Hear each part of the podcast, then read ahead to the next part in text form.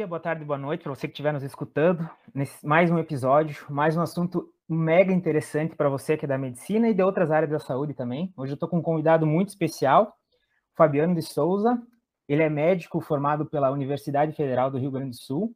Ele já atuou como oficial médico pelo Exército Brasileiro. Ele atuou também no Hospital do Câncer de Barretos como médico assistente em oncologia e consultor e líder e orientador de pesquisa também no mesmo hospital. Ele atuou como médico assistente e orientador de pesquisa no Instituto do Câncer de São Paulo. Ele tem experiência como pesquisador no Instituto Nacional de Ciência e Tecnologia, na avaliação de tecnologias em saúde. Ele também já atuou como gerente médico e médico consultor de mercado na divisão América Latina da Roche Diagnósticos.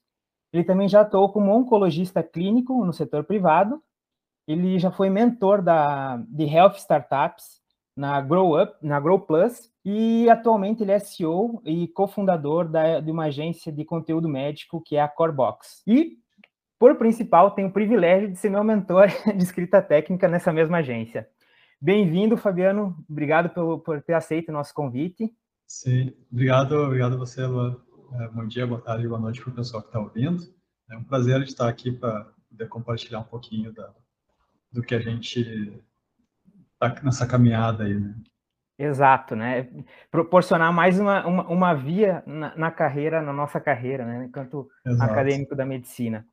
Uh, já, eu já vou começar propondo uma reflexão, né? Do estereótipo do médico. Quando a gente trabalha, uh, uh, imagina um médico, a gente imagina um médico com seu esteto, com seu jaleco, com seu scrub, scrub e o seu propé, ou até alguns, uh, alguns já conseguem imaginar e vislumbrar um macacão de um médico socorrista, mas agora um médico com aquele padrão Faria Lima, correndo para lá e para cá em aeroportos ou numa laje corporativa, geralmente não é o, o primeiro estereótipo de médico que a gente uh, vislumbra e imagina, né? Então é Sim. é justamente por isso que, que a gente convidou aí para nos passar essa questão de um assunto que não durante a carreira, durante a, a graduação, a gente não tem muito contato. Pelo contrário, né, a gente vai abordar essa questão da, da visão que nos é passada enquanto a graduação, durante a graduação da indústria farmacêutica. Mas, enfim, a carreira que nós estamos comentando hoje é a do médico executivo da área da indústria farmacêutica, né? Que é uma, é uma carreira qual não é tão comum da gente vislumbrar durante a graduação. Pode falar um pouco, então, sobre essa tua jornada aí, Fabiano, para claro, nós? Claro, uh, então, começar do, início, assim, um pouco, né? Uh, o meu o perfil, assim, que desde a formação, na graduação, sempre gostei de estudar bastante, né? Ler bastante as coisas, bastante artigos, tudo. E depois da, de, de daí eu optei por, por uma, uma, uma, residência médica de carreira clínica, né? Uh, aí fiz clínica médica e depois oncologia. Então, a, a, a, clínica médica oncologia, a gente vê muito estudo, né? Assim, tem, dependendo da área, que, a oncologia principalmente, mas a, a, a, área clínica tem muita medicação, tem muita, tem muita intervenção.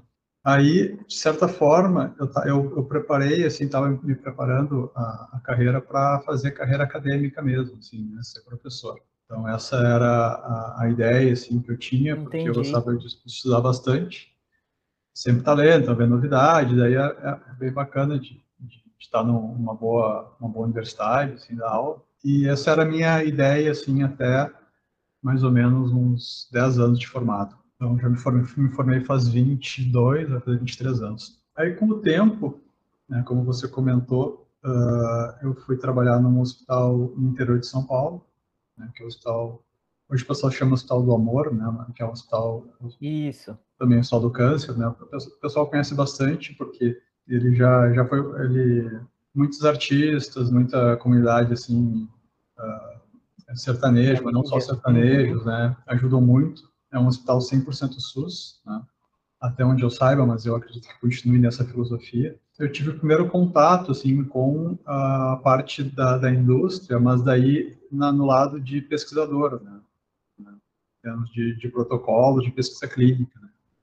Então, uh, lá por ser um hospital uh, que drena assim, pacientes de todo o Brasil, né?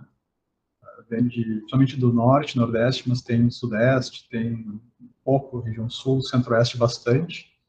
Então, tem muito, muito, muito paciente. E, e aí, quando a gente chegou lá, uh, o hospital estava numa fase de reestruturação da unidade de pesquisa clínica.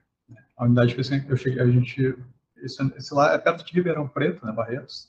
Também tem uma festa do peão lá que é bastante famosa. Né? Uh, e daí, assim, isso foi 2006. Né? Então, uh, a unidade de pesquisa clínica foi fundada lá, mais ou menos em 2000 e 2002, 2003, não tenho ao certo, assim, mas já tinha alguns anos a unidade. E, e o pessoal lá estava uh, uh, chegando vários oncologistas novos na época, né? Eu era um deles, né? E, e, a direção lá falou não, a gente tem que profissionalizar, né? Deixar a coisa, a unidade de pesquisa clínica de uma forma bastante mais profissional do que tá, já estava tava bom, mas eles tinham muito potencial, assim, de, de inclusão de pacientes, né, e teve muitos protocolos de pesquisa, daí, quanto mais protocolo de pesquisa clínica, né, são os protocolos com novas medicações, né, os pacientes uh, poderiam se beneficiar né, de, de, outras, outras opções de tratamento para o câncer. Né. Isso foi 2006, então, uh, o pessoal uh, me convidou para, além de fazer a parte assistencial no hospital, na direção lá, convidou para mim ser gerente médico da, da, dessa unidade. Então, eu acabei ajudando, assim, a, a estruturar, né, naquela época, já faz um bom tempo, a, a, os protocolos, né, a, gente começou a segmentar no setor, né, então, por exemplo, isso 2000, hoje, hoje uh, para quem conhece um pouco a oncologia, a oncologia está toda segmentada. Né? Ela, o pessoal hoje que, que faz residência, sai, no, sai para o mercado, se eles estão numa capital, num, num centro grande, assim, uma, uma, cidade grande, eles acabam se focando, assim, em dois, três ou quatro sítios de tumor, assim, né? Naquela época, Entendi. isso era, ah, isso a gente está falando de uns 15 anos atrás, mais ou menos, isso ainda estava começando, já estava uma tendência disso, mas estava começando ainda. Então, nessa época, a gente começou a segmentar, então, lá o departamento de oncologia, então, os protocolos ficavam... Por subespecialidade, é, seria isso? É, por subespecialidade. Então, uhum. Então, assim, alguns colegas começaram a pegar uh, pulmão, outros começaram a pegar câncer uh, ginecológico, câncer de mama. Então, e aí, com isso, a gente conseguiu... Uh, as pessoas começaram a saber daquele protocolo de forma mais, mais aprofundada e conseguiu, assim, melhorar os recrutamentos, né? Porque a gente, às vezes, na, antes, quando como era, todo mundo fazia todos os protocolos. Né? Certo. Então a gente deu assim, tentou organizar aquilo. E eu não vou entrar em pormenores disso, mas o fato é que essa exposição, né, acabou sendo meu primeiro contato com a indústria. Né? Então, por como eu como como pesquisador, como médico, como gerente da unidade, a gente conversava. Né? O pessoal da indústria mandava uh, chama feasibility, né? seriam assim, eles mandam assim, ó, oh, a gente tem um estudo com esse perfil aqui, vocês têm pacientes, vocês têm interesse em participar, ele vai abrir daqui a um ano. Daí a gente, olha, a gente tem esse perfil de paciente sim, a gente tem interesse, então tá. Daqui a pouco eles mandavam o, o protocolo para ser avaliado, entendeu? Não, olha, a gente, então, vocês tiverem interesse, a gente, a gente também tem interesse que vocês, que vocês participem com a gente desse protocolo, então agora a gente tem que fazer os próximos passos, que é fazer a submissão do comitê de ética, enfim, toda a parte Burocrática. Ética, burocrática, ética das coisas. Do CEP. E, uhum. do, do, CEP e também a parte, enfim, toda essa parte de gestão de um centro de pesca clínica. Daí eu me envolvi um pouco com isso, daí existia uma, uma monitoria que, né, quando, quando o pessoal vem auditar o estudo, né, a, todos os estudos da indústria, eles são, audita, eles são monitorados, alguns são auditado, auditados, né, então a gente tinha esse contato, assim, com, com o pessoal, né, que é uma área que é uma área interessante também para quem vai vai para o mercado de trabalho, que é a área de operações clínicas, que é uma área dentro, dentro, da indústria, tem a operações clínicas, são, que é protocolo de pesquisa clínica. E aí, com isso, uh, uh, eu fiquei lá em, a gente ficou lá um, uns anos em Barretos, ficou, e aí depois eu fui para São Paulo, eu continuei um pouco essa carreira de médico ainda, né, e, mas daí chegou um momento que eu já comecei a, a, a achar que, que a medicina é, é super uma, assim, a medicina assistencial é uma super é uma profissão muito nobre né com uma, tem que ter uma alta uma vocação assim, uma dedicação bastante é, grande né com o paciente. Uhum. mas eu fui vendo que não era exatamente aquilo que eu queria assim o, o consultório a, aquela rotina não era exatamente o que eu queria. Isso a gente está falando já por volta de 2010 2011 alguma coisa assim e aí eu eu comecei a, a planejar uma transição né, uma transição de carreira, porque a gente tem que se planejar na vida, né, assim, de certa forma, né? Então, enfim, depende do perfil de cada um. O meu perfil é um perfil de eu vou me planejando, então fazendo as coisas devagarinho. Tem gente que às vezes tem gente, né, que tem faz um uma transição mais abrupta, né? É, faz, ah, agora acabou aqui e tal, eu vou fazer isso aqui, sei lá. Cada um uhum. tem um jeito, mas o meu perfil é um pouco mais um pouco mais planejado. Então, eu acabei planejando essa transição, assim, demorou aqui uns três, quatro anos para fazer essa transição. E aí foi, fiquei um tempo mais trabalhando em São Paulo, né, na capital. Aí, assim, é interessante comentar uma coisa, né, que você falou, Lu, que para a gente aqui do Sul, uh, isso, uh, a indústria, ela é, uma, é, um mercado de trabalho ainda pouco divulgado. Né, Exato, era... Do, mas, assim, para o pessoal que faz faculdade em São Paulo, por exemplo, porque lá tá todas as, as empresas, né? Então, lá não é tão raro assim. Então, por exemplo, se a gente tivesse nós estamos em Porto Alegre, se a gente estivesse em São uhum. Paulo, ou quem está em São Paulo nos escutando, já vai ter uma familiaridade bem maior. Provavelmente. Era uma das questões que eu ia te pedir, inclusive, né? Tu comentou dessa questão do networking, que ela é fundamental, não só na medicina, mas principalmente na indústria. Então, essa conexão indústria-medicina, eu acho que é fundamental. E a outra, essa, essa exposição geográfica também, né? Estar no Sim. centro certo, né? E. Então, tu acredita que hoje o Sudeste ainda é a região onde essa, as maiores oportunidades para a carreira Sim. da indústria estão é, fomentadas, no caso? É, é quem, assim, quem quer fazer uma carreira vai acabar passando pelo Sudeste, assim, dificilmente não passa, né? Hoje, assim, pode não passar, uh, mas aí tu fica mais limitado, assim, né? Por exemplo, você, você dá para conseguir alguma vaga uh, na indústria, Uh, por exemplo, em, em, operações clínicas, em pesquisa clínica, você pode estar localizado no, na sua cidade numa região e cobrir um, um, e fazer monitoria de alguns estudos clínicos.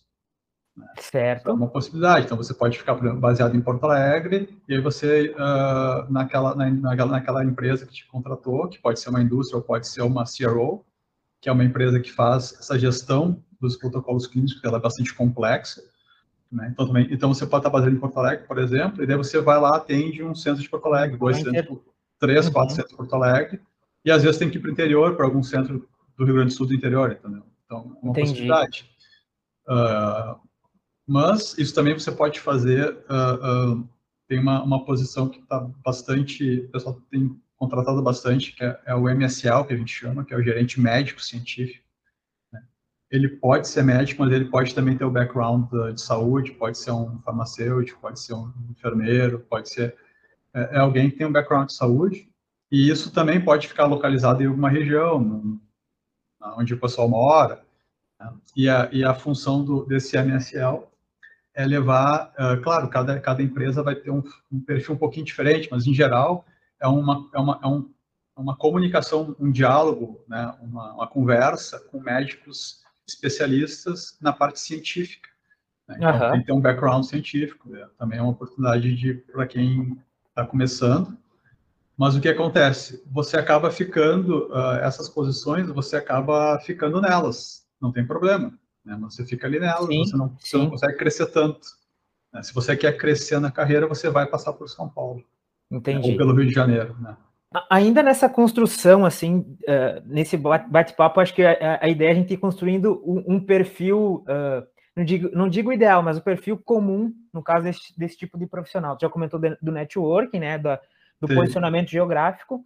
outra questão que tu comentou nessa, nessa transição, até nas minhas pesquisas que eu fiz, uh, uma, uma das limitações para o profissional, para o médico que quer, quer atuar na, na indústria, é, é, são médicos que insistem, no caso, que ainda querem continuar na clínica ou no seu serviço uh, de assistência médica, né? Tem alguns que continuam em paralelo, isso também seria uma limitação, né?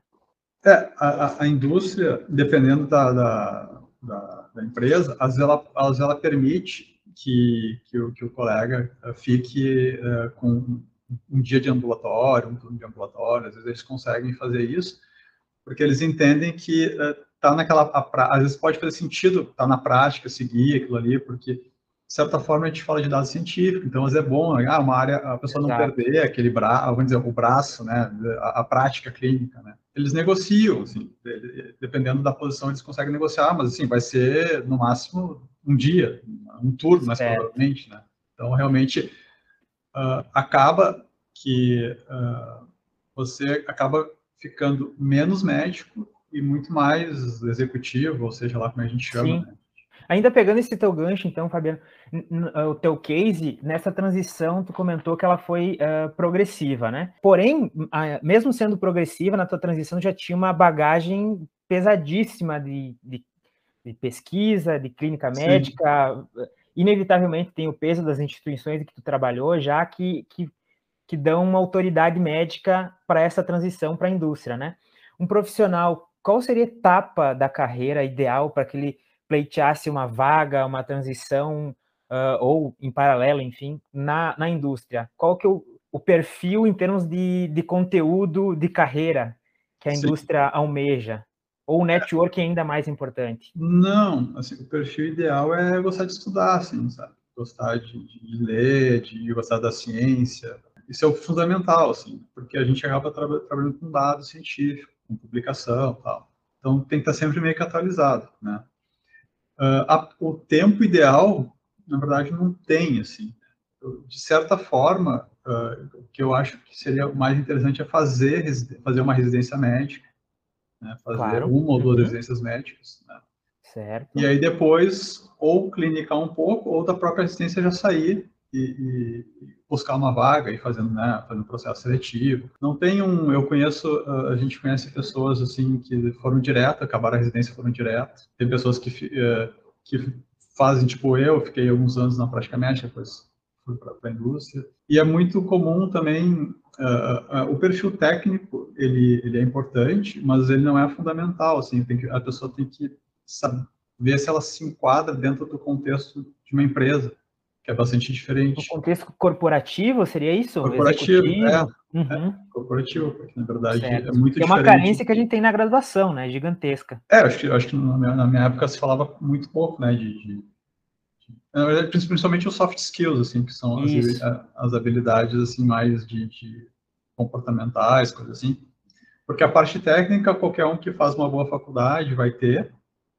e, então não vai ser isso que diferencia. Às vezes é, é, o perfil da pessoa, se ela saber se ela realmente quer aquilo, porque tem pessoas que, né, que podem, que a maioria dos médicos são médicos para consultório mesmo, né, para fazer a sua, sua prática clínica. Né? A maioria das pessoas uh, que faz, faz medicina faz para isso, a grande maioria, né? Exato. Ainda e... é, porém cada vez mais na minha realidade, eu, eu, algo que eu não imagino. Eu, por exemplo, adoro gestão, adoro esse meio corporativo, mas gosto da gestão hospitalar, de, de estar tá naquela. Uh, naquele meio hospitalocêntrico, como a gente falou Sim. no episódio anterior, né? Não Sim. meio o corporativo é algo ah, para mim sulista, né? Infelizmente Sim. ainda é muito novo. Uh, outra questão que tinha comentado era referente a, a essa, esse, esse perfil médico, no caso da, da experiência, do contexto científico, das habilidades técnicas.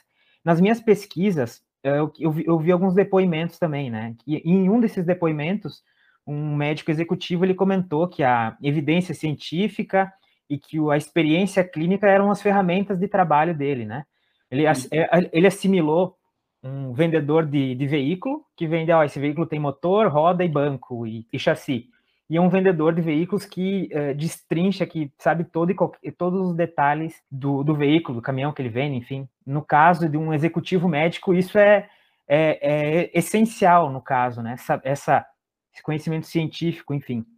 Porém, Sim. na competitividade do mercado, o executivo farmacêutico, ele vai também competir, eu queria saber, no caso, se ele vai também competir com o farmacêutico, com o enfermeiro, ou o médico tem seu, o seu lugar exclusivo e insubstituível dentro da indústria farmacêutica? Ele, ele vai competir mas ele leva vantagem, sim. Em geral, leva vantagem. Ah, sim, sim. Em relação aos outros profissionais, assim. Em geral, é que também, assim, em geral, o, os farmacêuticos e as pessoas, assim, que não são médicas, eles também vêm bem informados porque eles costumam fazer doutorado, mestrado. Então, em geral, assim, aí tu até tá competindo, porque é uma pessoa também bastante, que estuda bastante, então é um perfil também de estudo, mas não, não é assim, sai da, da, da faculdade, o médico até pode pode, assim, to, todos podem, né, sair da faculdade e aplicar por uma vaga, né, de, mas, assim, o, o farmacêutico pega a, a vagas gerenciais, né, tipo, pode farmacêutico pode ser gerente médico, uma enfermeira pode ser gerente médico porque não, não independe da, da, da não, não, é uma coisa de, de prescrição. Não, Sim.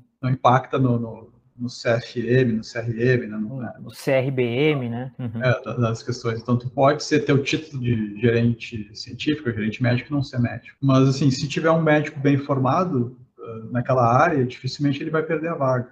Né? Certo. Um cardiologista que quer ir para a indústria, a indústria trabalha com produtos cardiológicos é, dificilmente ele vai, a vaga vai ser dele, a não ser que. Certo. até porque quando a gente fala da indústria farmacêutica, a gente fala do universo de disponibilidades. Tem, eu acredito eu que, que a elite da indústria farmacêutica hoje seja a oncologia, em segunda reumato, não sei se é exatamente isso. A gente tem a questão dos dispositivos médicos, dispositivos laboratoriais, né? Aí sim amplia o leque de, de oportunidades para biomédico, para farmacêutico, enfim, né?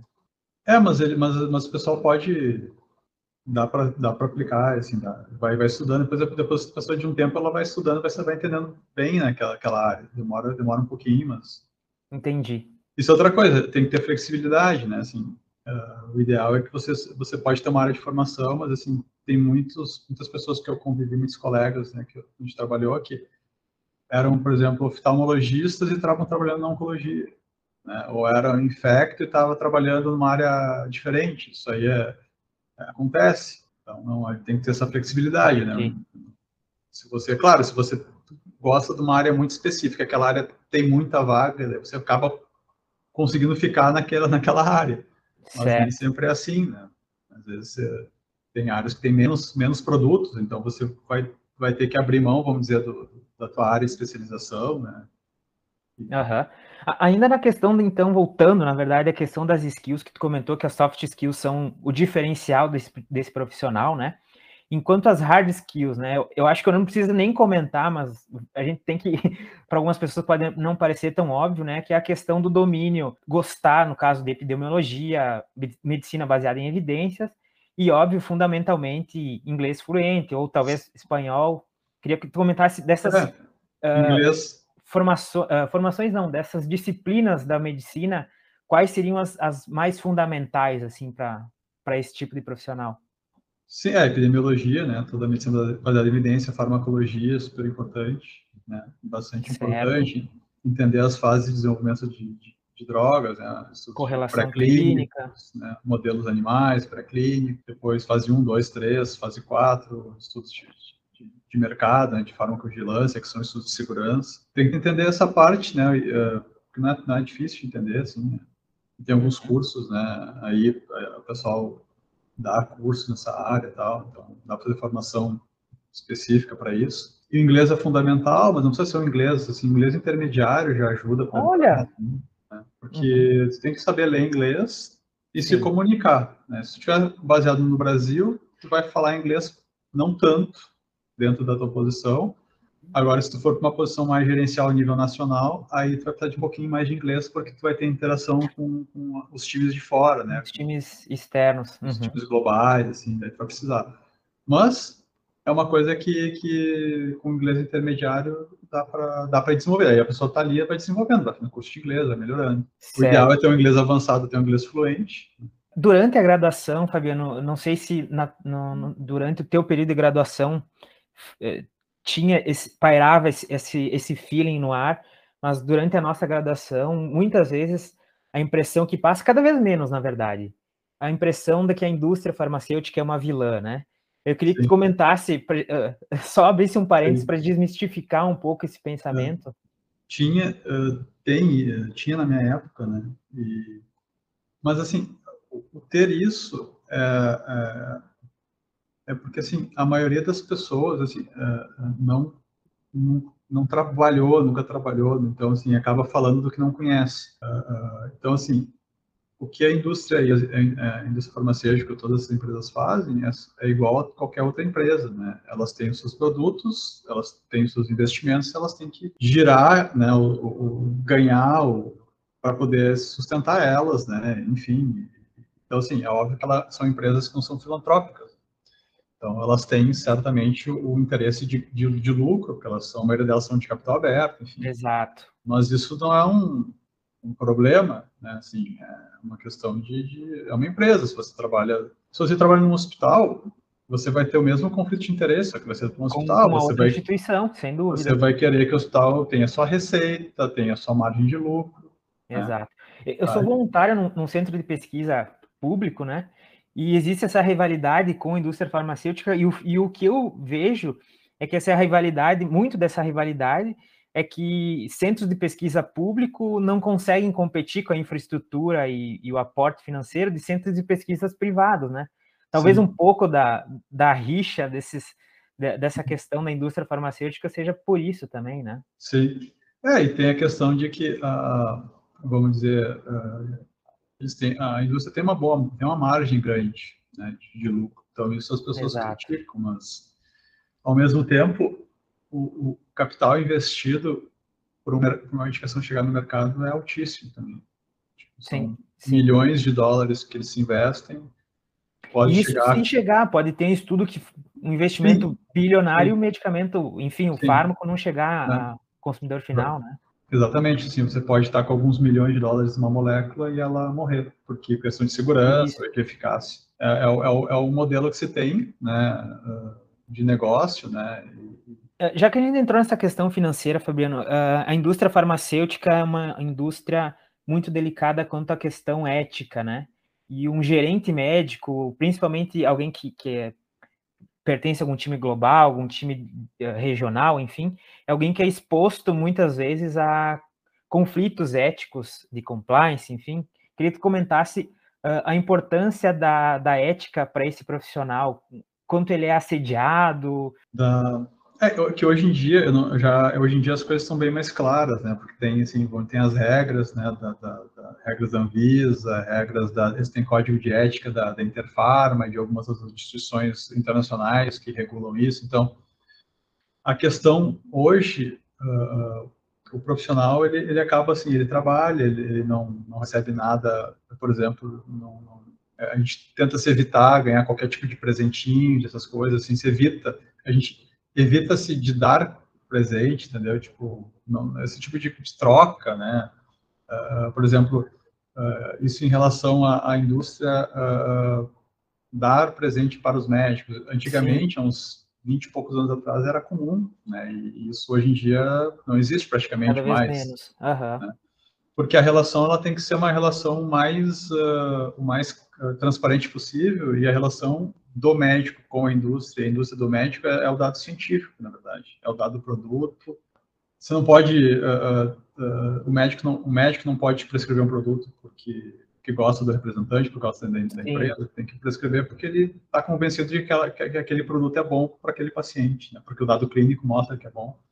Né? Não então, porque o brinde do laboratório X é melhor. É, não porque o brinde, uhum. porque deu mais amostra. E isso, Fabiano, uh, mais por curiosidade, na tua opinião, tu acha que esse, que esse arroxo nessas relações, nesses, não vou dizer escambo, senão é, não, não seria o termo correto, mas nessas trocas, assim, esse arroxo é por questões legais, por exemplo, por, um, por uma uh, pressão da Anvisa, ou por uma questão postural de ambas as partes, de prescritores e, e indústria?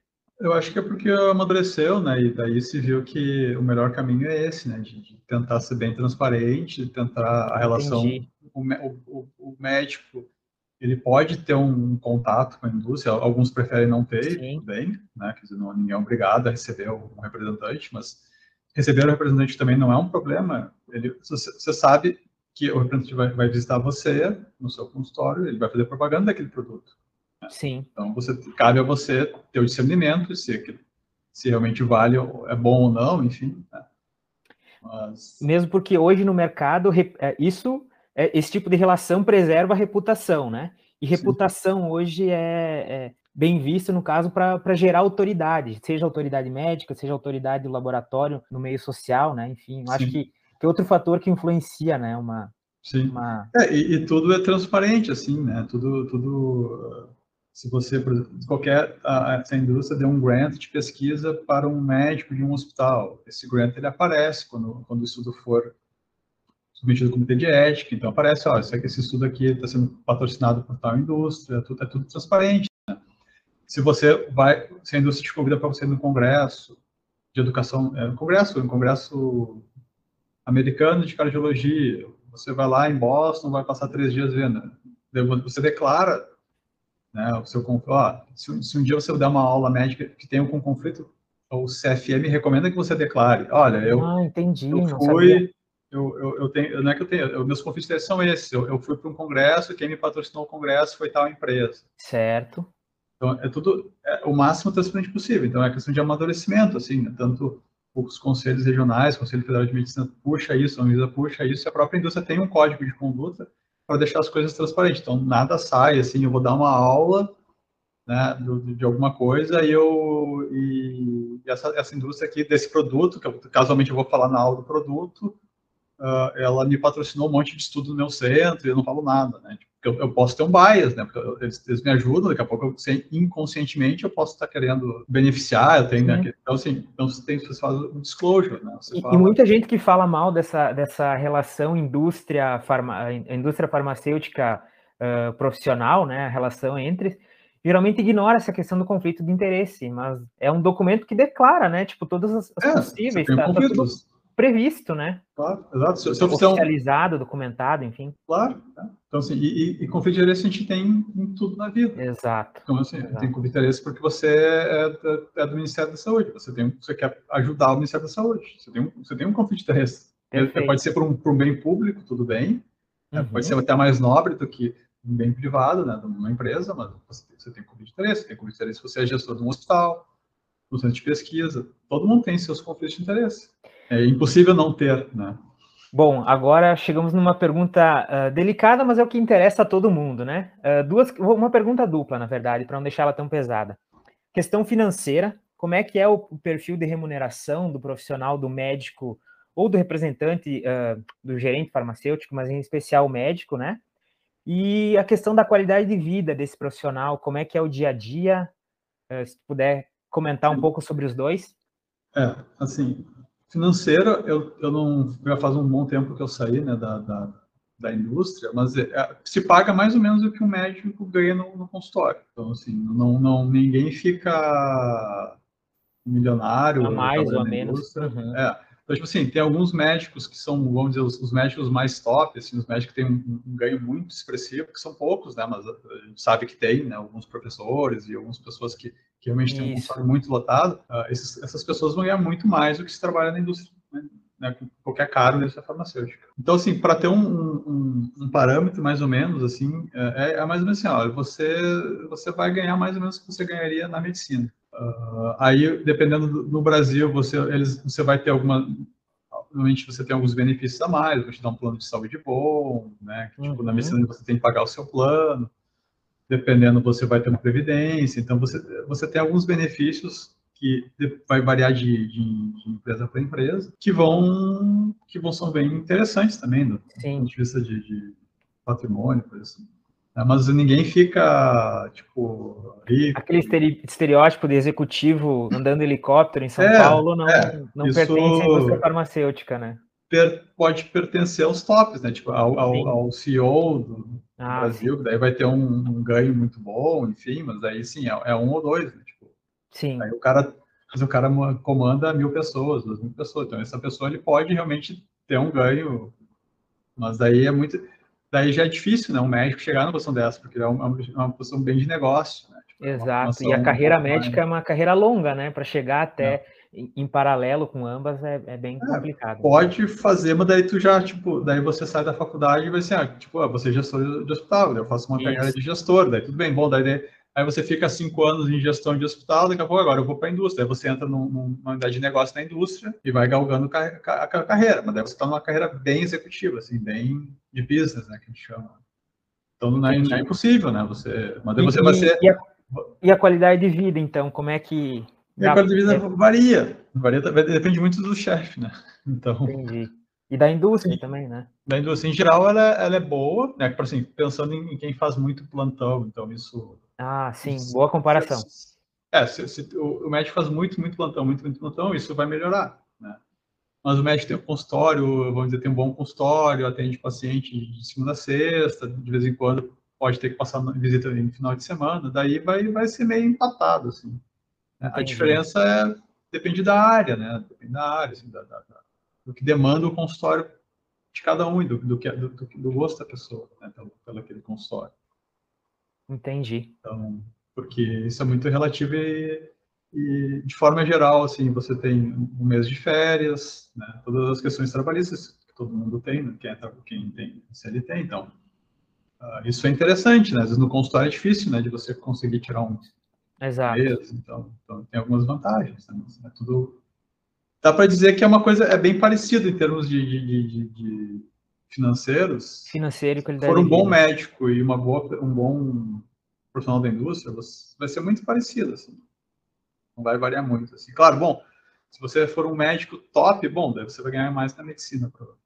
Se você for um médico com um consultório lotado, todo mundo te manda paciente, né, enfim. Perfeito. Mas na média das pessoas vai ser muito parecido, esse é meu feeling, assim.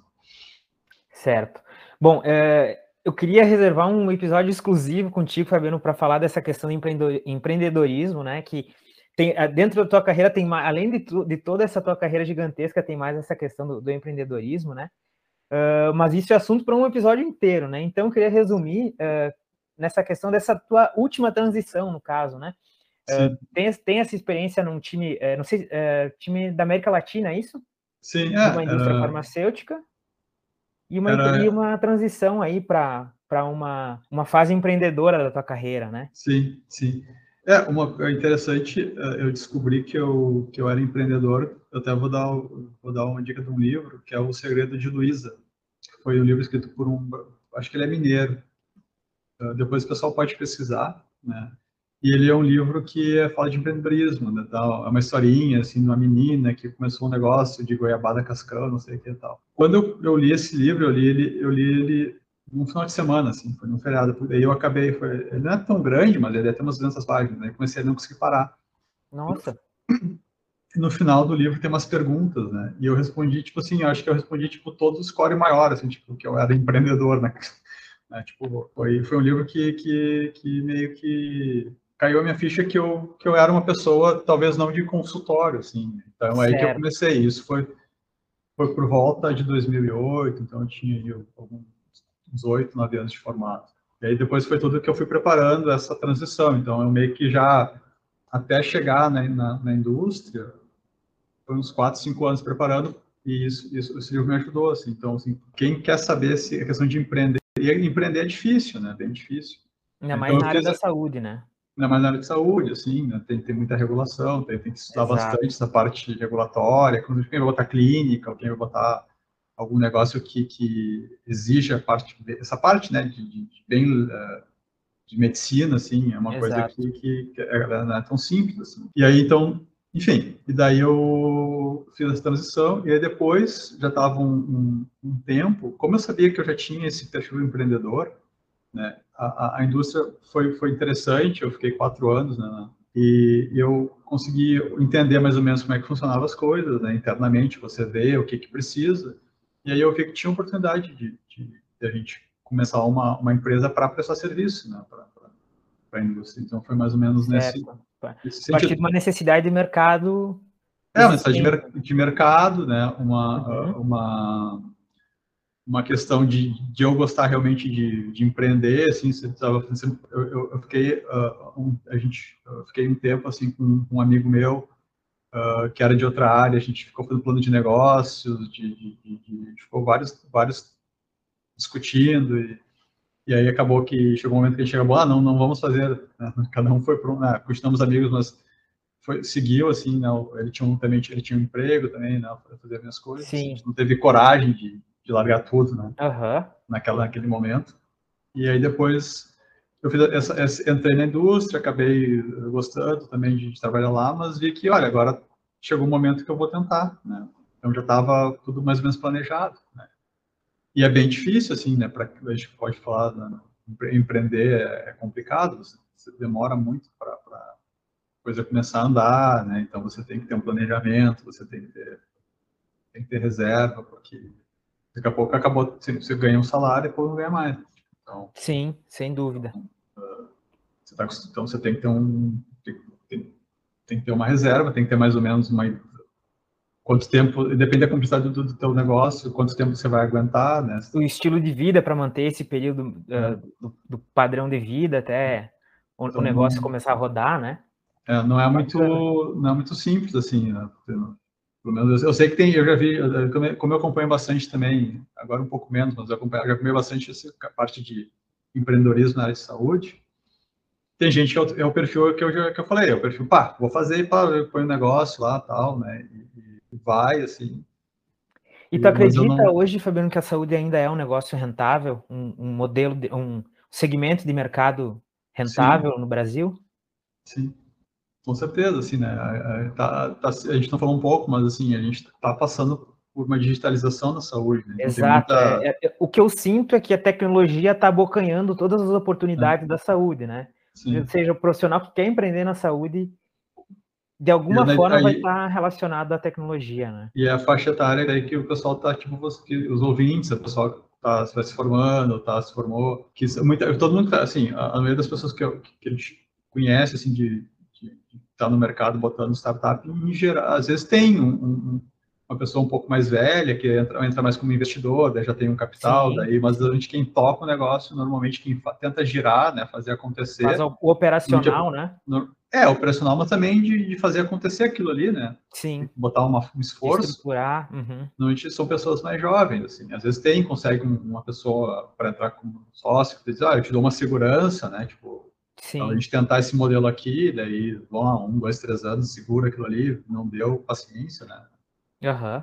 Mas uh, é, um, é, uma coisa bastante interessante, assim, de, né?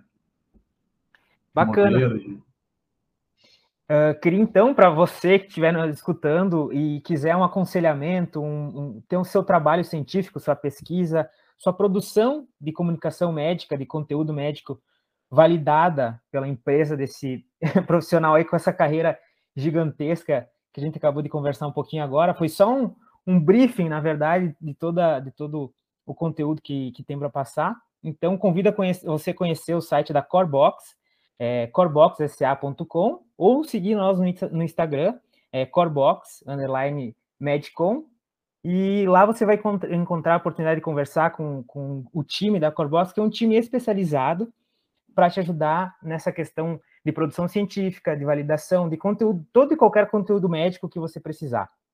Fabiano, queria te agradecer pela oportunidade de conversar, de passar essa, essa perspectiva de carreira que para nós ainda não é comum, infelizmente. Tomara que isso, uh, que essas oportunidades desçam para o sul, enfim, espalhem Brasil afora, né?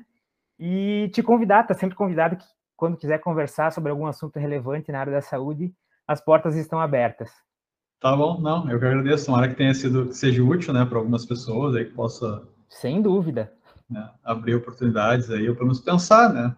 pensar como é uma outra, é outra, uh, outra carreira possível. Né? A medicina, a medicina tem muitas carreiras, né? cada especialidade Exato. é uma carreira, né? cada residência é uma carreira. Então, são Sem dezenas de, de carreiras que, que, vocês têm a possibilidade de fazer. Então, agradeço aí também o, o convite e, e o tempo. Aí.